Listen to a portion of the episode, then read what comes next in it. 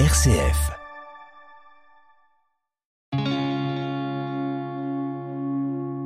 RCF, le béaba du christianisme.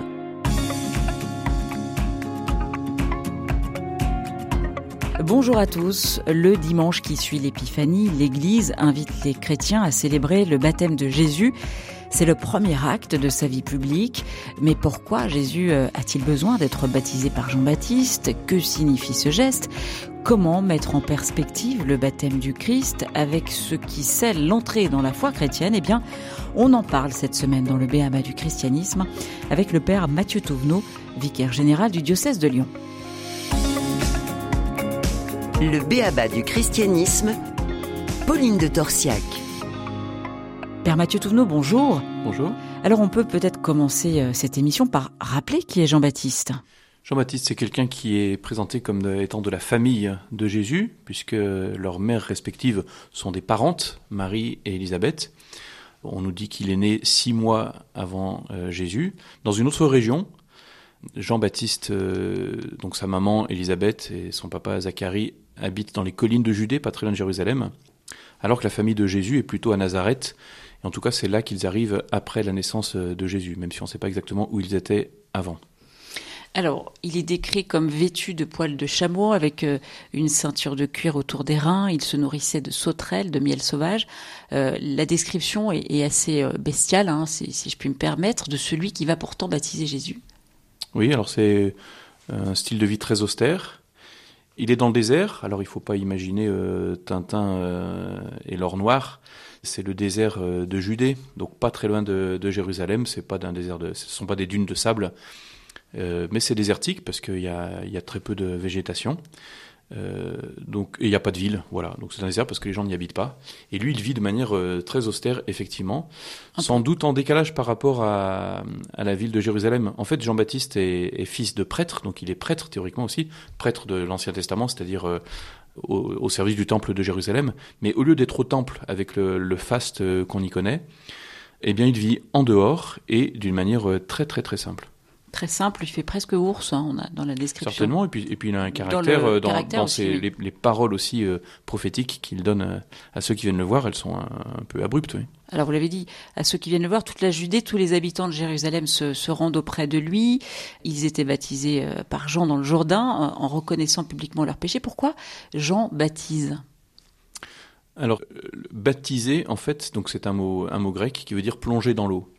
Donc euh, concrètement, les gens qui s'approchent de, Jean-Baptiste, eh bien, ils les plongent dans l'eau et ils ressortent, alors mouillés, mais euh, voilà, c'est une sorte de, passage vers une nouvelle vie, mais c'est surtout pour manifester la conversion qu'ils veulent vivre, qu'ils acceptent de vivre. Parce qu'ils viennent en demandant à Jean-Baptiste qu'est-ce qu'on doit faire? Et il leur dit, il ben, faut changer de vie. Et en résumé, euh, ce que vous faites de mal, vous arrêtez de le faire mal. Et, pourquoi lui en particulier? Qu'est-ce qui le, le, prédestine à cela? Il a senti cet appel particulier. Il n'était peut-être pas le seul, puisqu'à cette époque-là, un certain nombre de personnes, et notamment des prêtres, étaient critiques à l'égard du temple de Jérusalem.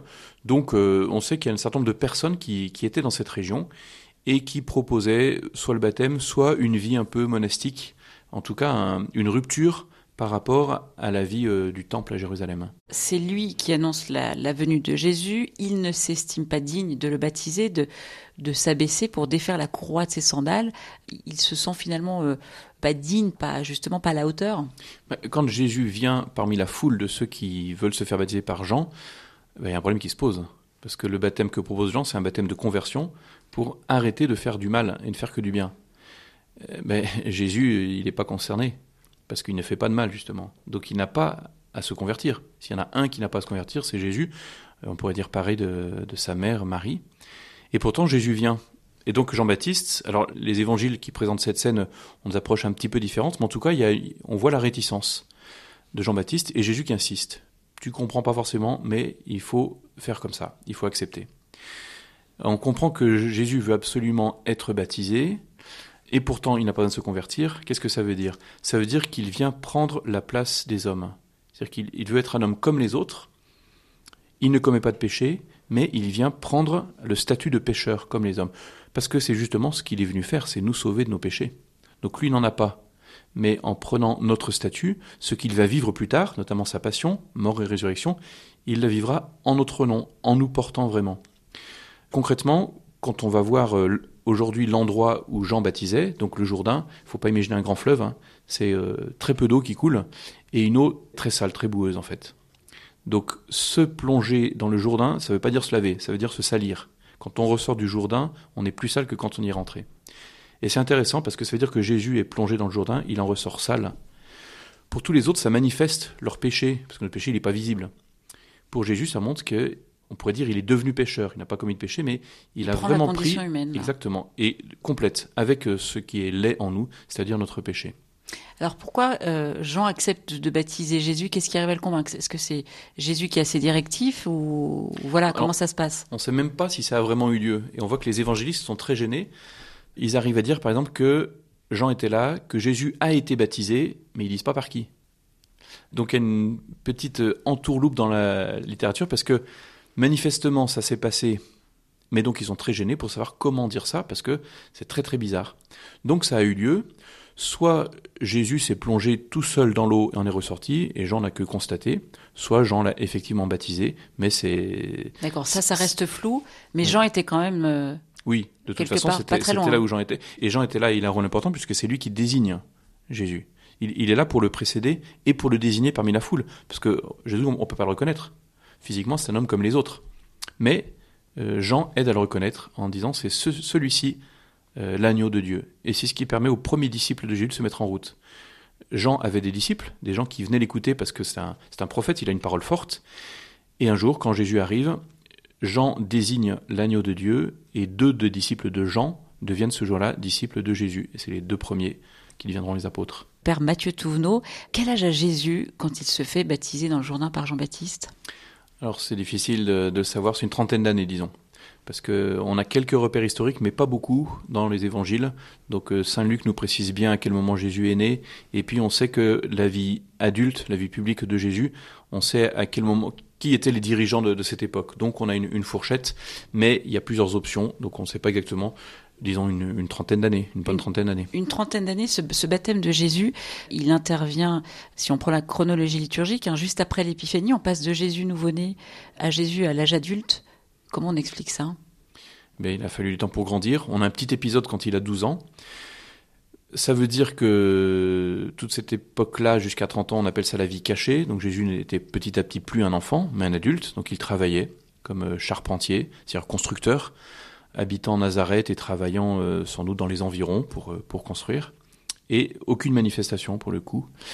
Ben, on comprend qu'il faut beaucoup de temps pour se préparer et il suffit de peu de temps pour agir après. Donc 30 ans de préparation, 3 ans de prédication itinérante, et puis finalement 3 jours de passion.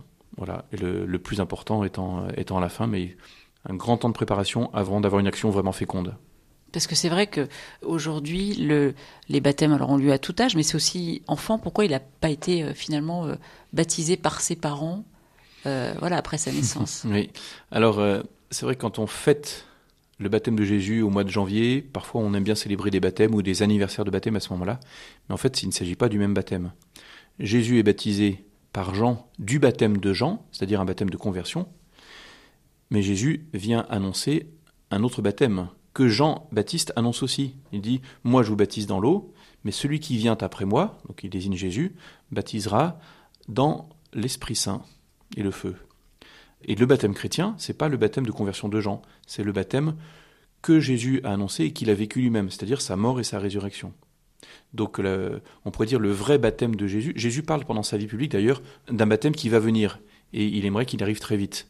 Il parle de sa mort et de sa résurrection. Donc quand on baptise aujourd'hui un enfant, un jeune ou un adulte, on ne le baptise pas d'un baptême de conversion, même si on reprend le geste de l'eau, on le baptise du baptême de Jésus, c'est-à-dire de la mort et de la résurrection de Jésus.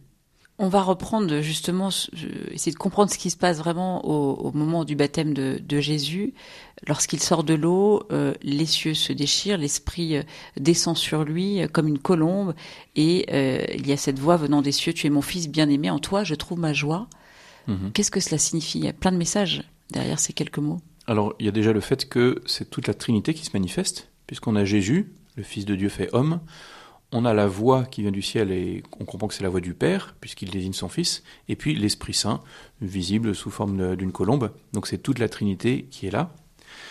Cette parole dite par le Père, euh, Tu es mon Fils bien-aimé, j'ai en toi toute ma joie, on comprend que Dieu le dit à tous ceux qui sont ses fils. Et justement, le baptême chrétien est ce qui permet à un être humain de devenir fils, fille de Dieu, et donc de recevoir la même parole du Père, la même promesse. Tout baptisé peut se dire eh bien, je suis euh, l'enfant de Dieu en qui Dieu trouve toute sa joie. Le béaba du christianisme, Pauline de Torsiac. Le baptême, c'est le sacrement euh, de la naissance de la vie chrétienne. Voilà, comment euh, finalement le, comprendre, le mettre en perspective avec ce baptême de, Jésus dans le Jourdain par Jean-Baptiste Jésus nous fait devenir ce qu'il est par notre baptême. Lui, il a, fait le grand chemin du ciel vers la terre, c'est-à-dire il est Dieu, il s'est fait homme, on imagine cette distance qui semble infranchissable, qu'il a franchi. Et si Dieu s'est fait homme, c'est pour que l'homme devienne Dieu. Ça, c'est une citation que je fais de Saint Irénée. Donc, euh, on admire ce que Dieu a fait, Jésus, Dieu devenu homme, et on comprend que nous avons nous aussi un chemin à faire, et on en bénéficie tout simplement. Par notre baptême, nous devenons divins, et nous le devenons de plus en plus finalement. Parce que quand on se voit, on se dit, bon, j'ai pas tellement euh, une tête de Dieu. Alors tout ça est intérieur, mais c'est en croissance. Et on peut dire, euh, tout baptisé est appelé à la sainteté, c'est-à-dire à la croissance de la vie divine en lui. Et en effet, pour être divinisé de plus en plus. Non pas pour prendre la place de Dieu, mais pour vivre de la vie même de Dieu. Père Mathieu Touvenot, merci beaucoup. Vous pouvez évidemment retrouver cette émission sur rcf.fr. À bientôt.